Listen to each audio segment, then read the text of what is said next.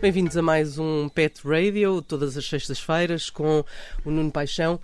Um, Nuno, hoje vamos falar da primavera e de como isso tem influência nos nossos animais de estimação, sobretudo quando uh, os vamos passear. Sim, porque agora começa a, aparecer o sol, começa a ficar os dias mais, mais compridos e isso eh, eh, convida a ir passear. E, e, é óbvio que nós vamos querer passear com os nossos, principalmente com os nossos cães. Uhum. Uh, se, curiosamente, eu há três dias na Costa da Caparica vi um senhor a passear dois furões à trela. e eles estavam a descer as escadas e estavam ótimos. E, e, e não, fiquei super surpreendido e fiquei muito agradado de ver que realmente andava a passear os bichos uh, à trela e, e, foi. Portanto, é óbvio que os cães continuam a ser os nossos companheiros de passeios. E, e, agora temos vários cuidados. Primeiro, temos que ter alguns cuidados. O óbvio, andar à trela.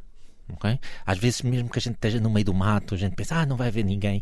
Pode, pode aparecer outra pessoa, pode aparecer outro cão, pode aparecer se vamos passear para uma paisagem protegida, por exemplo, pode haver outros animais, podemos ter, agora nesta altura temos as raposas bebés, que é preciso ter algum cuidado com elas, uh, porque ainda são relativamente inocentes. E, e o perigo também uh, pode não ser só para outros, mas para, para eles próprios, para os nossos claro, animais. É? Claro, uh, pode haver outro cão à solta, portanto o princípio de todos estarem à trela é, é seguro para todos.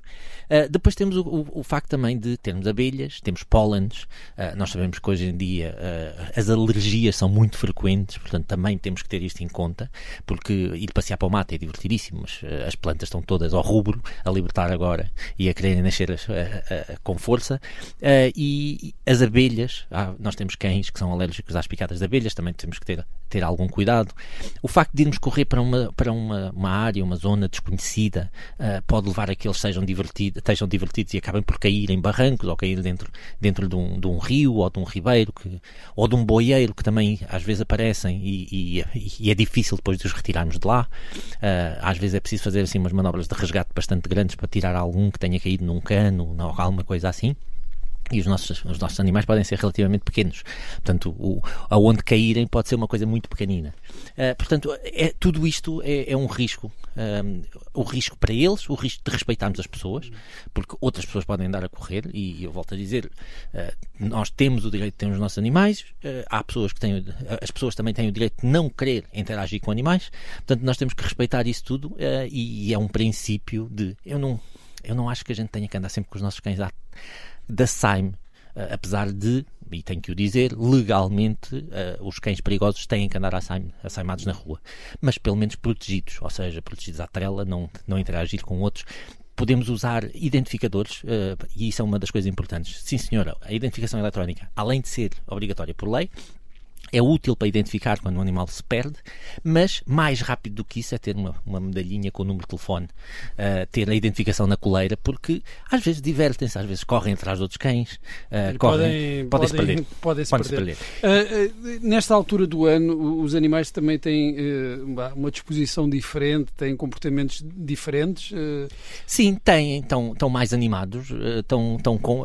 nós também estamos, e repare, isto é uma questão de, de ciclos circadianos, da luz luz do dia, não é? Uh, nós próprios também começamos a chegar a casa mais cedo, uh, pelo menos pela luz do dia. Uh, isso predispõe a que a gente vá dar passeios e vá dar e que tenhamos outra atitude.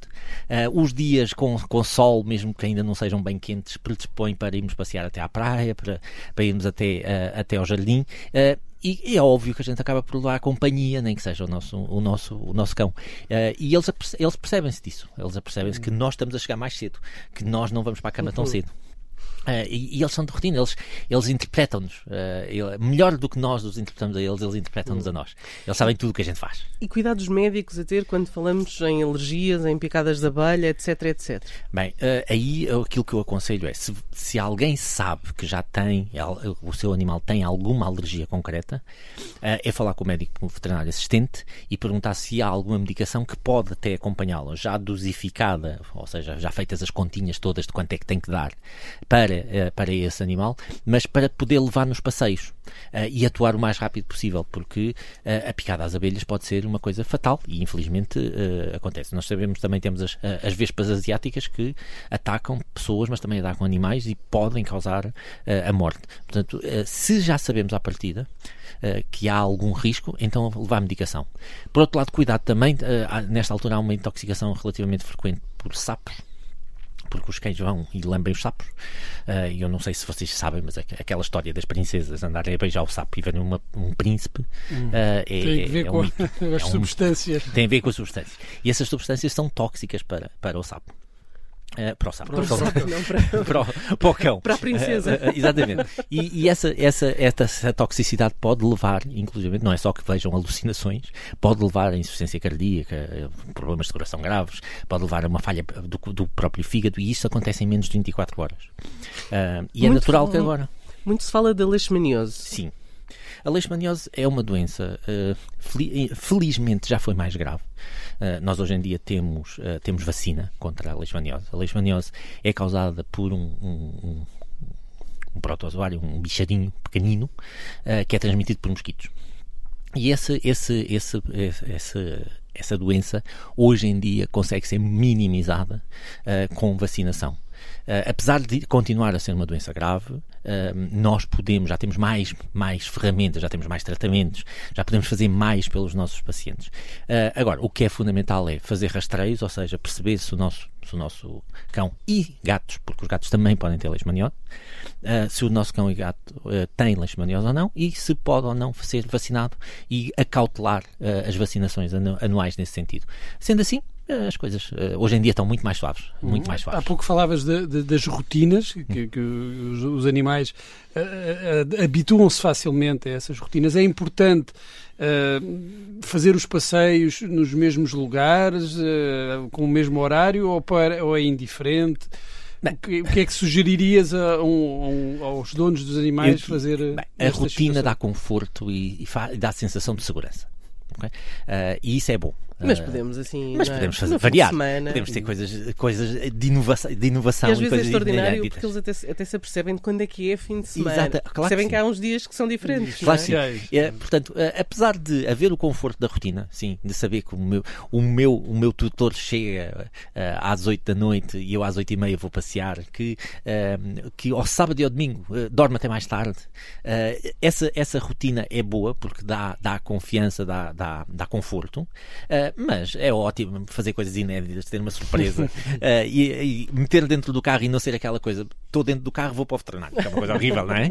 Uh, ao menos pode ser, estou dentro do carro, vou para a praia. que seja. Uh, o sair da rotina também faz falta, também faz falta aos nossos animais. E, e... e não os altera, não os perturba? Não, não. Talvez, talvez aqueles que sejam mais cientes da sua casinha, mas isso há pessoas assim, não é? Hum, claro. os gatos são um bocadinho mais cientes da, do seu, do seu território, do seu local. Uh, gostam menos de surpresas. Uh, e é óbvio que também há cães que são assim. Mas há outros que não, gostam de, gostam de fazer coisas diferentes. Hum. E, e, e, e, ter animais é exatamente isso. É, é, interagir com eles, é ser feliz com eles.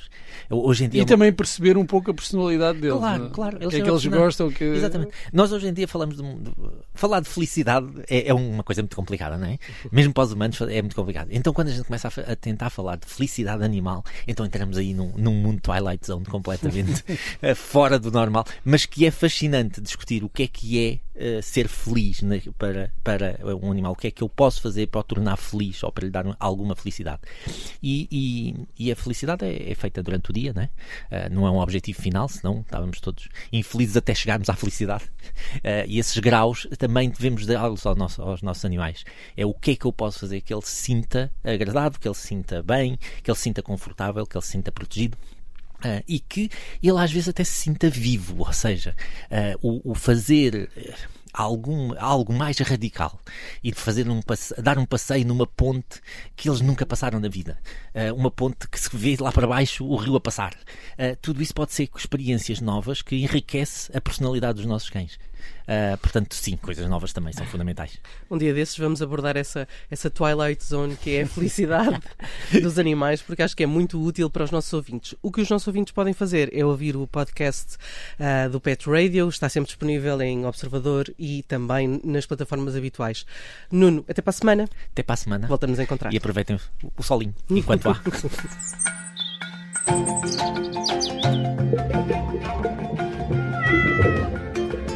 Woof, woof, woof!